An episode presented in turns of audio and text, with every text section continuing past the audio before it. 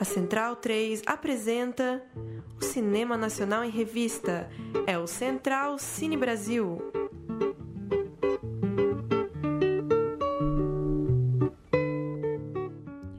Salve, salve! Muito bem-vinda, muito bem-vindo a mais um Central Cine Brasil, edição de número 146 do nosso encontro semanal para tratar de cinema brasileiro, direto aqui dos estúdios da Central 3 em São Paulo, toda noite de quinta-feira.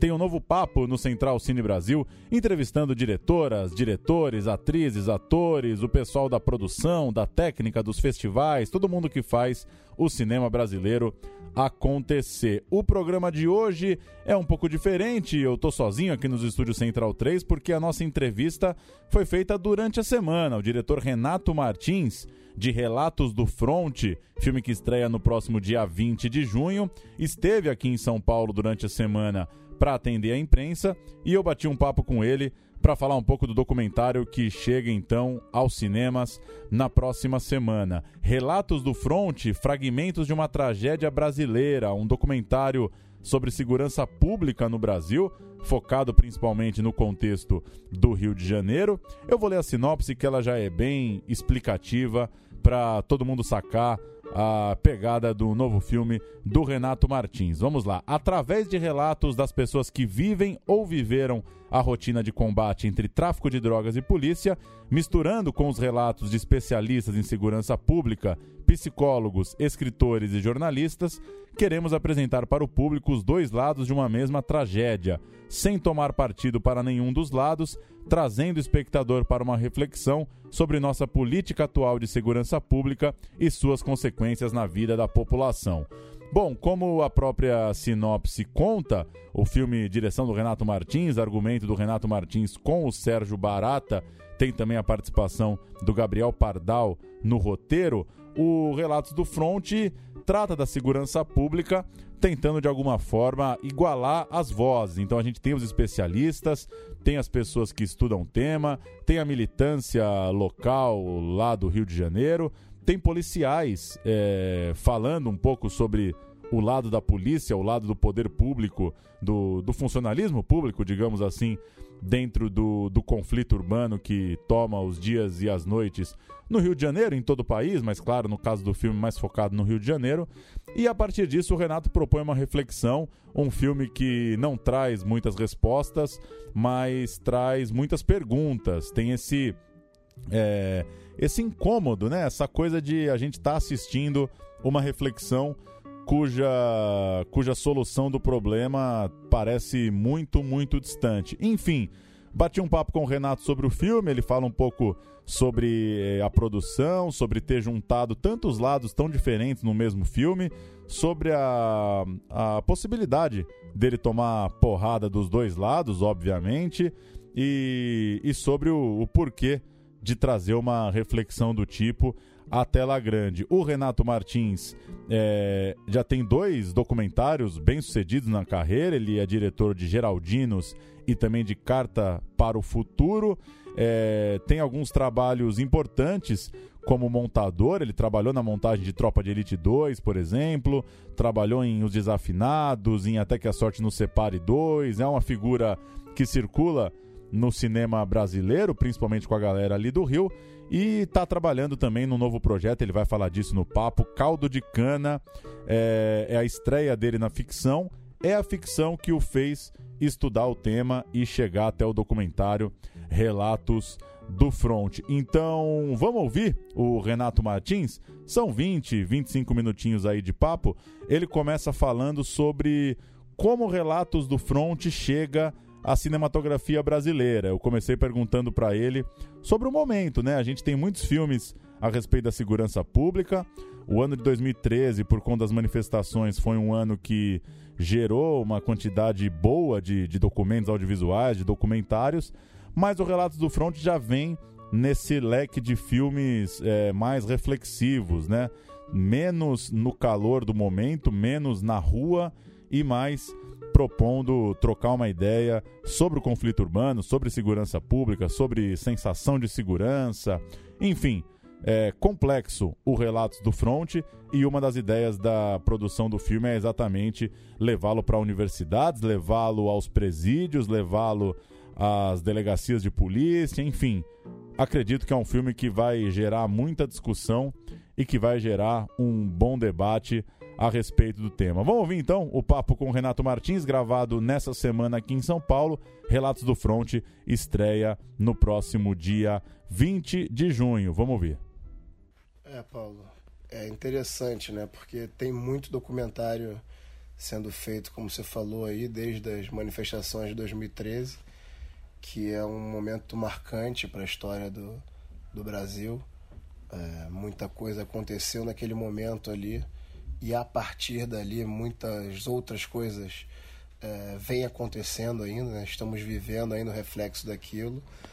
É, e eu, eu, vi muitos documentários, como você falou aí, eu não sei se todos, mas abordando as vozes da rua ali, né?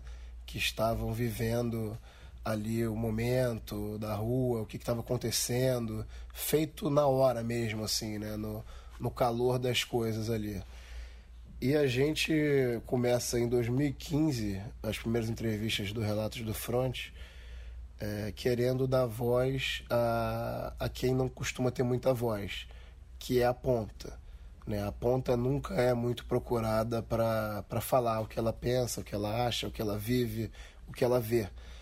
É, sempre vem uma coisa de pessoas acadêmicas, com conceitos, porque tem também muita coisa para oferecer realmente, né? Estudaram para isso, se prepararam para isso.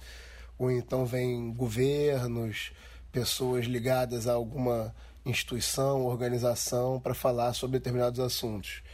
E a nossa ideia, minha e do, do Sérgio Barata, que é um policial civil lá do Rio de Janeiro, co-idealizador do filme comigo, era ouvir a, a ponta que estava sofrendo essa violência é, cotidiana que a cidade do Rio de Janeiro vive, que a cidade de São Paulo vive, que o Brasil inteiro, de certa forma, vive, em maior ou menor escala, é, e que nunca consegue falar realmente o que, que eles sentem. Né? Então, nossa ideia foi abrir é, essa reflexão. É um filme que procura abrir conversas e não fechar conversas, e provocar reflexões nas pessoas sobre situações muito sérias que a gente tem visto e principalmente vivido nas últimas três décadas. Né? Digo na segurança pública da cidade do Rio de Janeiro, que é onde o filme foi feito, mas que também se reflete em São Paulo e agora no Nordeste e, e o Sul também com as suas questões, acho que no Brasil de uma forma geral, porque se você tem um lugar que está com problema, aquilo acaba que vai para os outros lugares, né? Não tem como você achar que vai ficar imune àquele problema, vai chegar em você em algum momento. Então a ideia era essa, assim, ouvir essas pessoas com mais tranquilidade, com mais calma, entender as questões delas. Aí fomos ouvir os policiais que quase nunca são ouvidos, né? Qual é a, a por que, que eles, que, que eles acham daquilo que está acontecendo, né? Como é que a gente pode criar uma comunicação com eles que muito, na maioria das vezes não é criada essa comunicação, né? a gente não, como sociedade assim, a gente ignora um pouco aquele servidor público ali. É, fomos ouvir as mães das vítimas dessa violência urbana, que também não são ouvidas, não, não recebem suas indenizações direito, não são é, amparadas devidamente pelo Estado e pela sociedade. E fomos ouvir é, ex-criminosos que saíram da, da, dessa situação já, o que, que eles têm a dizer sobre a situação de violência, né? Que eles são uma ponta também. Então, qual é a opinião deles? Por que, que eles entraram nisso? E aí gerou essa, essa reflexão, essa conversa de trazer é, uma proposta de diálogo, como você falou no início, para a sociedade e para essas partes envolvidas. Quando você se propõe a juntar todas essas partes, obviamente você, enquanto realizador, pode tomar porrada de todos os lados é, como que se deu isso para você enquanto realizador, de pensar que você pode ter um, um tipo de público é, que não concorde em dar espaço para aquele outro lado e vice-versa. Você pode ter também, é, por exemplo, um lado da polícia que não concorde em dar espaço para um, um ex-traficante ou para um ex-presidiário, enfim. A hora que você junta essa coxa aí, como é que é lidar com essa mediação de entender que pode vir porrada dos dois lados? É, essa palavra que você usou é muito boa, né? Mediação, né? Eu acho que a gente, em algum momento na vida, faz mediação, seja no relacionamento, seja em casa, na família, no condomínio, num bairro, enfim. Você tem que sempre estar tá querendo mediar conflitos, mediar situações é, para em prol de uma coletividade, em prol de que as pessoas vivam melhor. Então a gente nunca teve essa preocupação. É, sabia que isso ia acontecer em algum momento, óbvio que ia incomodar um lado ou um outro lado, mas que isso é normal. Em qualquer filme, qualquer é, obra de arte que se faça, você é, vai estar tá passível a receber críticas. Né? E a gente tinha uma preocupação, que era tentar equilibrar os lados e dar voz igual para eles.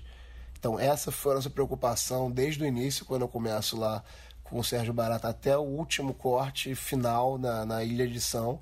A preocupação era de equilibrar os pesos de cada uma dessas partes.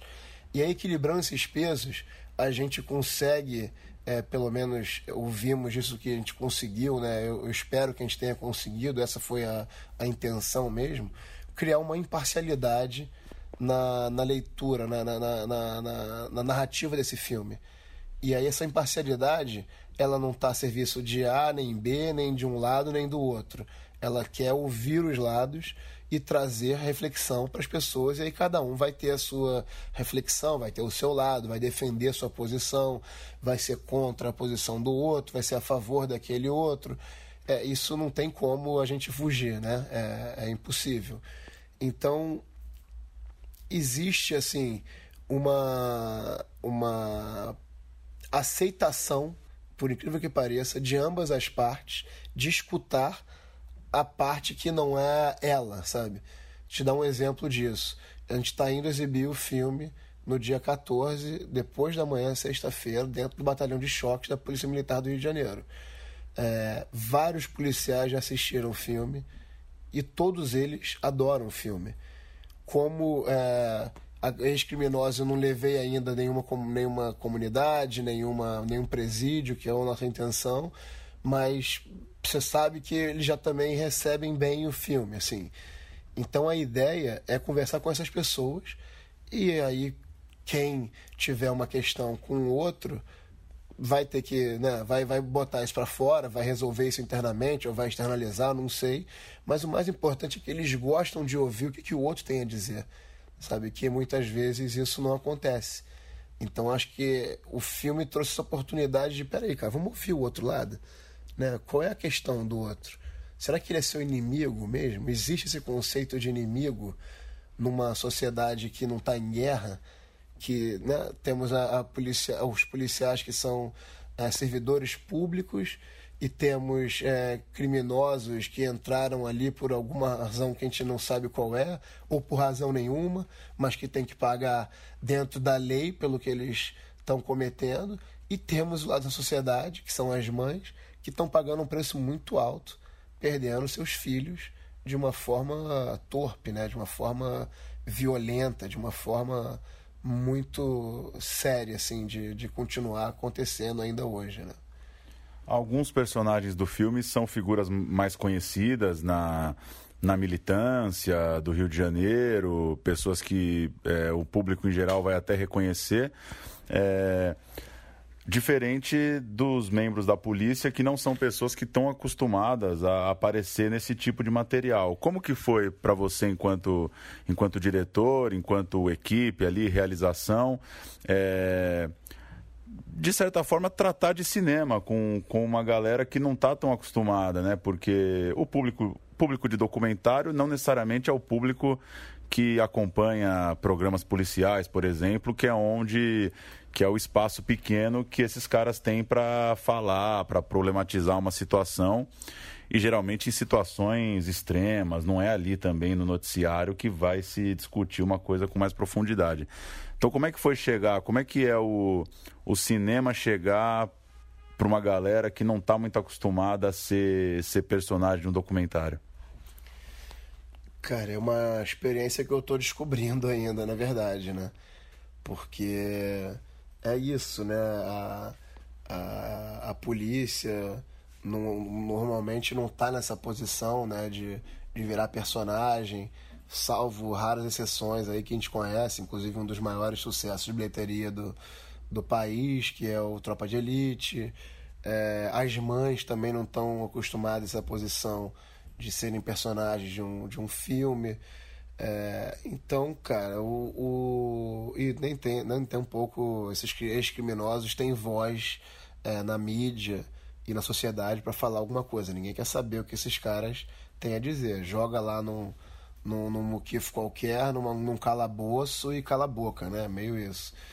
É, então a ideia foi tentar né, trazer essas vozes. Eu não vou dizer que resgatar, porque a gente não resgata ninguém, né? As pessoas se resgatam, as pessoas se redescobrem se elas quiserem. Né? O cinema não tem essa função. A nossa função é, é tentar dar visibilidade e poder dar voz a pessoas que têm algo a dizer, que têm algo a acrescentar à nossa sociedade. E vivemos em sociedade, é, estamos ainda no Estado Democrático de Direito, onde todo mundo tem voz e, e, e, e tem aí possibilidade de falar e de, de ser representado, e a gente foi nesse caminho tentando trazer essas vozes e colocar para eles uma eles de uma forma é, séria e igual, igual assim sabe porque isso foi uma das coisas que a gente escolheu é, fazer o, o, todas as entrevistas em uma mesma locação. Então, com isso, a ideia era colocar todos esses atores, seja de, é, de qual lado ele esteja, de qual situação ele é, se ele é especialista, se ele é policial, se ele é o que que, se, que for, que, né, o que quer que seja, no mesmo cenário, no mesmo local. Porque aí você, de uma certa forma, tenta igualar ele, né? E não cada um no seu próprio universo, no seu próprio, seu próprio quadrado, né? Então a gente já teve esse cuidado estético e, e, e, e de, e fotográfico ali, né? De colocar todo mundo no mesmo espaço, assim. É, são todos iguais, no fundo. São todos brasileiros, são todos cidadãos. É, então essa foi a nossa, nossa busca ali. Então e aí, depois, como eles vão receber isso, como eles vão se reconhecer dentro disso, eu estou vivendo ainda, eu posso te contar mais para frente um pouco, mas tem sido super interessante, assim. A recepção é sempre bem bacana. Qual que é o desafio na hora da montagem de fechar um corte sobre um assunto que não tem, não tem solução para agora? Você não tem a resposta, né? É fiquei pensando nisso, assim, se em determinado momento na ilha você não pensou, pô, o filme está muito otimista, ou o filme está muito pessimista, ou o filme é, tem que puxar para algum lado em algum momento, enfim, como, que é, como é lidar com um tema que você você termina o filme sem, sem, sem ter uma definição de falar, pô, então...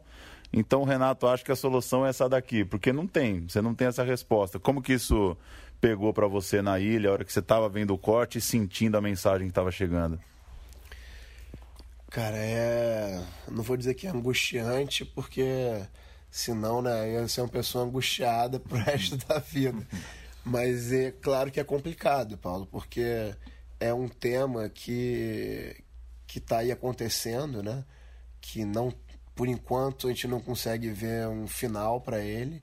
E quando a gente fechou o corte, desde que a gente fechou até hoje, muitas coisas aconteceram, né? Muitas outras propostas esdrúxulas de governadores, de presidente, é, que vão chegando e você fala, cara, não é possível, sabe?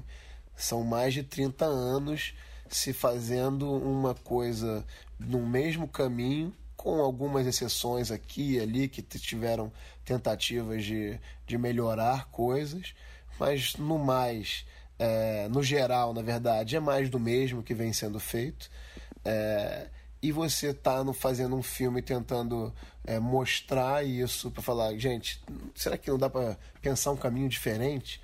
A gente está errando há tanto tempo, vamos errar, mas vamos errar diferente, errar igual de novo. Né? E aí a gente foi é, tentando dar conta de todos os assuntos, mas não era possível dar conta de todos os assuntos, e a gente sabia que ia fechar o filme sem trazer nenhuma resposta ou nenhum ponto final. É, nós nunca buscamos trazer respostas nesse filme. A gente queria trazer perguntas. É, eu acho que a função da arte é levantar perguntas, é questionar coisas que às vezes não são questionadas, é provocar reflexão nas pessoas. Né? Eu, eu, vejo a arte dessa forma, assim, e o cinema é mais uma ferramenta de arte para poder fazer isso. Então a gente não tem resposta, não era uma intenção do filme trazer resposta, eram provocar perguntas e levantar questões. Então a gente foi atrás disso e trouxemos várias perguntas. É claro que trouxemos dados estatísticos, informações pouco conhecidas pela sociedade assim comum, né? Pessoas como a gente que não são especialistas no assunto, que não são profissionais da área. É, então trouxemos informações que a, o público em geral não sabia, mas a gente nunca quis trazer uma resposta, até porque isso é muito difícil.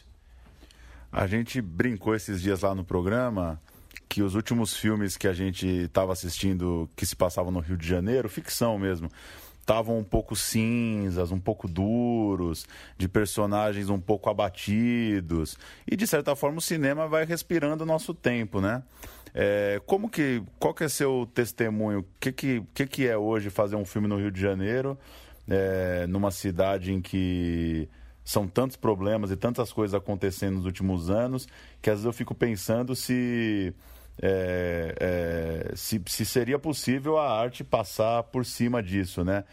Você vê isso também, a, a tua galera, os realizadores, os filmes que você assiste.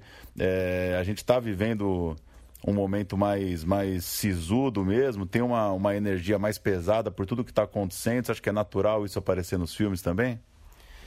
Eu acho completamente natural, Paulo. É... E eu acho que é uma, uma reflexão, é uma, na verdade, uma observação de vocês perfeita, assim. É, no cinema, e eu acho que em outras áreas também, mas no cinema a gente tem uma expressão que diz que a película é sensível. Então ela imprime o que ela está recebendo de informação, né? Se a luz é mais suave, ela vai imprimir a luz mais suave. Se a luz é mais dura, é mais dura se o, o ator está trazendo é, doçura, é doçura. está trazendo é, uma coisa sisuda, é, carrancuda, vai vir daquele jeito. E o mesmo acontece para a equipe. Então, se você está no momento é, de uma cidade porra, pouco feliz, com questões muito sérias acontecendo, é difícil você é, trazer para um cinema mais autoral de arte é uma coisa que não seja isso, sabe? Que não reflita esse momento que a gente está vivendo, assim. Aí você tem uma explosão de comédia, porque aí quando você está nesse momento mais deprimido ou mais fechado e tal, você vai ver uma comédia, porque aí você se escangalha de rir, explode de risada, e as comédias explodem por isso na televisão e no cinema, porque é uma alternativa, né? Ninguém aguenta ficar tanto tempo assim nessa situação né, triste, deprimido, o que quer que seja, então você tem que ter uma válvula de escape. E no nosso caso, que estamos propondo um cinema é, mais de, no campo da arte, né, um cinema que não, não sei se é autoral é a palavra, mas é um cinema de arte, um cinema que tem uma reflexão, que tem uma, uma busca de, de diálogo e conversa. É, eu te diria que primeiro assim, tá difícil de filmar no Rio hoje sabe? É, filmar, quem está conseguindo filmar no Rio de Janeiro é quase um herói. Esse sim é um grande herói, porque os poucos recursos né, que existiam estão travados na Ancine hoje. É, que tinha destravado, já travou de novo, aí daqui a pouco vai destravar para travar de novo. Tá, um vai lá, trava, o outro vem, destrava, uma caneta libera, a outra deslibera. A gente não sabe o que, que vai acontecer. É, então isso já reflete uma, uma questão muito grave numa indústria que vinha crescendo é, pô, direitinho ali, não vou dizer exponencialmente, mas é quase isso, assim, vinha crescendo a passos ótimos é, durante os últimos anos. E a gente, com, com visibilidade internacional, agora vê que aconteceu em Cannes, vários filmes brasileiros lá é, ganhando prêmio. Isso não é só em Cannes, é em Berlim, é, no mundo inteiro o cinema brasileiro está presente, porque a gente teve um incentivo muito forte para isso acontecer. E aí ter um retrocesso disso agora é uma coisa muito preocupante, não só para nossa área audiovisual, que hoje é uma indústria da economia criativa, que emprega muita gente e que faz traço no PIB brasileiro. É, é uma questão muito séria para o Brasil, sabe? Porque um país que não respeita a cultura, que não valoriza a cultura, não valoriza a educação, é um país sem futuro.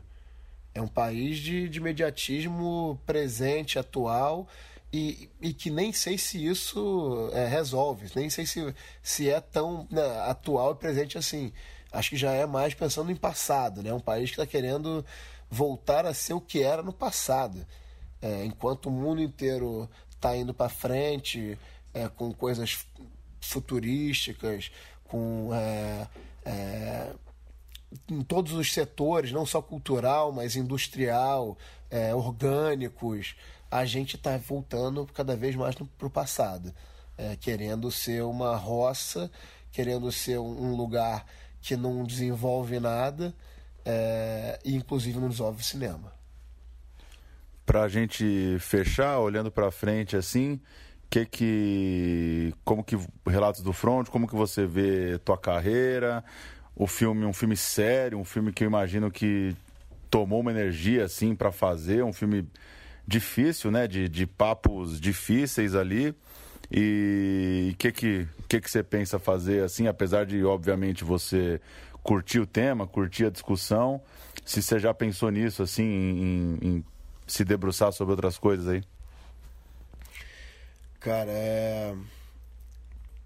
Primeiro vamos lançar esse filme, né? Que agora a gente está lançando dia 20 de, de junho nos cinemas. Convidamos todos a a ir assistir na primeira semana para o filme poder ficar em cartaz, aquela velha luta do cinema brasileiro. Por favor, vão na primeira semana, na segunda semana, porque senão o filme não fica em cartaz. Não adianta você querer falar, ah, eu vou ver uma hora, porque não vai ver, não é aquele filme que vai ficar muito tempo. Ele vai ficar muito tempo se as pessoas forem na primeira, na segunda semana, aí começa um boca a boca, e aí o filme tem a possibilidade de ficar três, quatro, né, um mês ou dois meses. Então essa primeira ideia é essa. A segunda, a gente gostaria muito de fazer uma série sobre os relatos do front, porque filmamos muito material, ainda tem muito material que ficou de fora. Então a ideia é que a gente use ainda esse material numa série, que cabe uma série que possa aprofundar mais algumas das sequências que a gente aborda no filme e, e, e, trazer mais outras informações que não foram possível em uma hora e quarenta de que tem esse corte. É, existe uma ideia também de fazer uma sequência dele, porque a gente acha que o, o assunto não se esgotou, como a gente falou aqui numa outra um outro papo. É, quando se fecha, como é que você fecha um filme que o assunto toda hora pipoca uma novidade, né? Então a gente está muito ligado assim em pensar num dois para trabalhar um conceito de o que, que é segurança e o que, que é sensação de segurança. Hoje no Rio de Janeiro se vende muito a sensação de segurança. Você se sente seguro em determinadas áreas da cidade, em determinados bairros, ou dentro de um shopping center, ou dentro de, um lugar fechado, privado. Mas a segurança, de fato, é, que é você ter plena segurança de ir e vir, de andar na rua, é, é você a gente não tem tanto isso, né? pelo menos na, na cidade do Rio de Janeiro. Em outros estados eu acho que também está perto disso.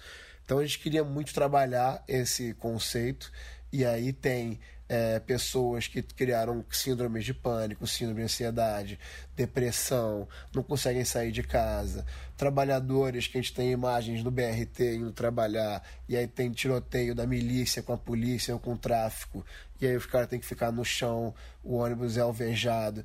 Então, que, que lugar é esse, sabe, que a gente está propondo de morar? de criar nossos filhos, netos e, e de achar que está tudo certo, que é uma cidade que está evoluindo e progredindo. Então acho que esse é um tema que ainda está aí é, sendo estudado, sendo desenvolvido, mas é, o que está mais certo é uma, um próximo passo que eu quero dar, que é a minha ida para ficção. Então tem um filme que é o Caldo de Cana, que o Relatos do Front é, nasce de, da, de pesquisas que eu estava fazendo para o Caldo de Cana. E aí essas pesquisas e conversas com o Sérgio Barata é, me dizem, cara, como uma ficção para um primeiro diretor estreante é quase um milagre acontecer na, na no país que a gente vive, é, eu vou fazer o documentário, porque eu já tinha feito Carta para o Futuro e Geraldinos antes, meus dois documentários. E eu falei, documentário eu acho que eu consigo é, pelo menos demorar menos tempo do que o que eu estou tentando fazer o caldo de cana. E aí, então a ideia é. Aí nasce o Relatos do Front, e eu acho que agora o Relatos pode é, impulsionar a realização do caldo de cana, que é o próximo filme que eu quero fazer, que está já com no sétimo tratamento de roteiro, e a gente está com. É, iniciando a captação dele para, se tudo der certo, ano que vem tá filmando.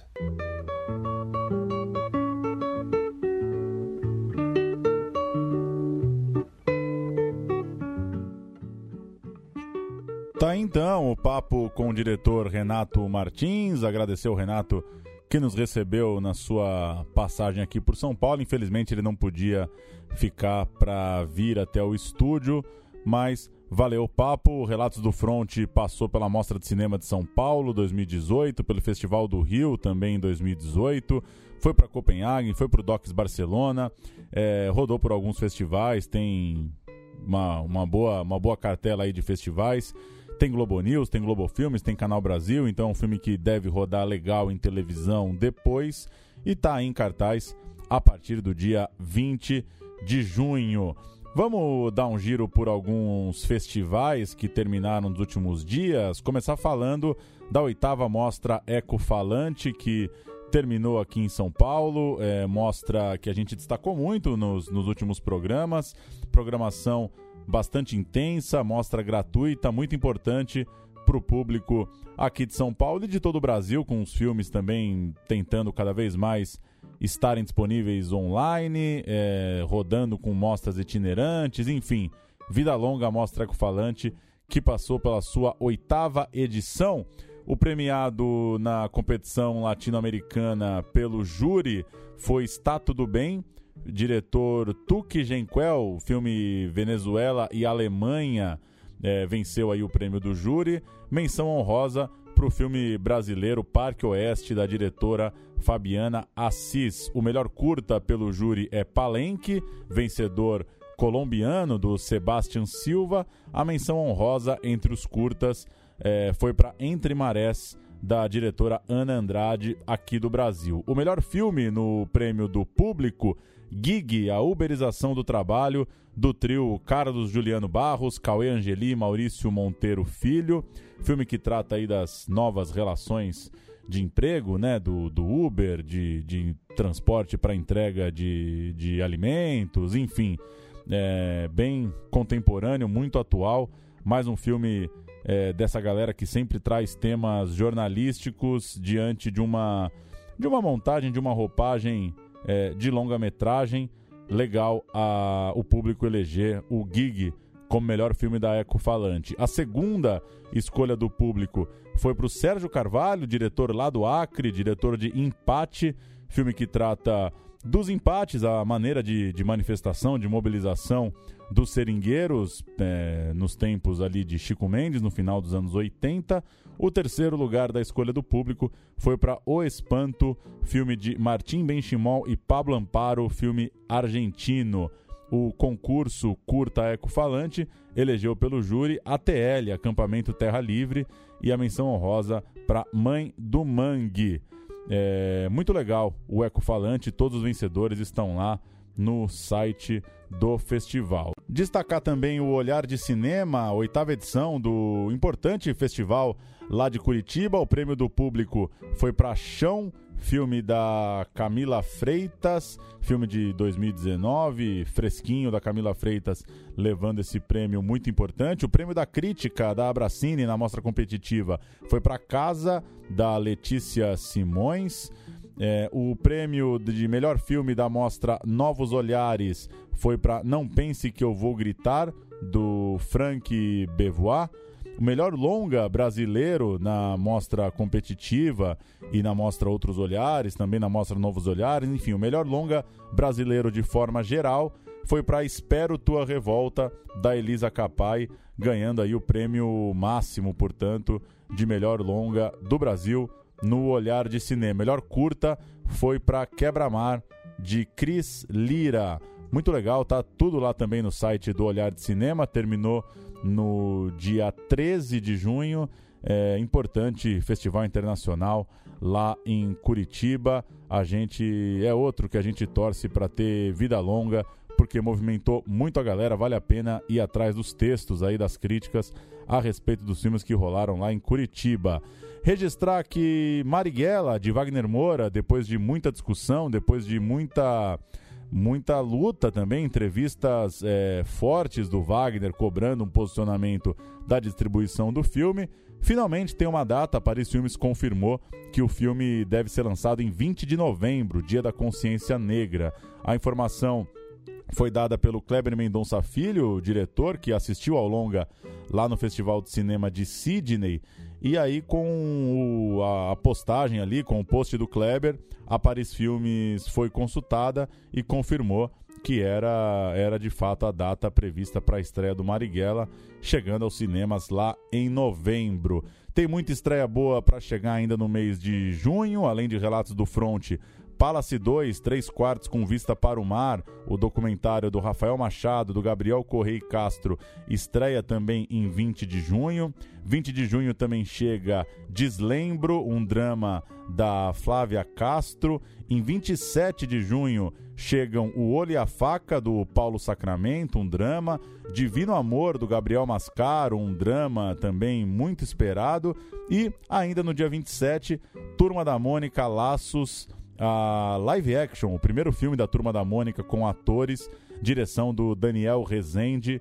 É, filmes importantes ainda aí no mês de junho para a gente seguir acompanhando nos cinemas e aqui no Central Cine Brasil. Essa foi a edição de hoje do Central Cine, edição de número 146. Você nos acompanha em central3.com.br, nos aplicativos para podcast, no Spotify. Toda quinta-feira tem um novo Central Cine para a gente falar de cinema brasileiro contemporâneo em podcast. Valeu, até a próxima.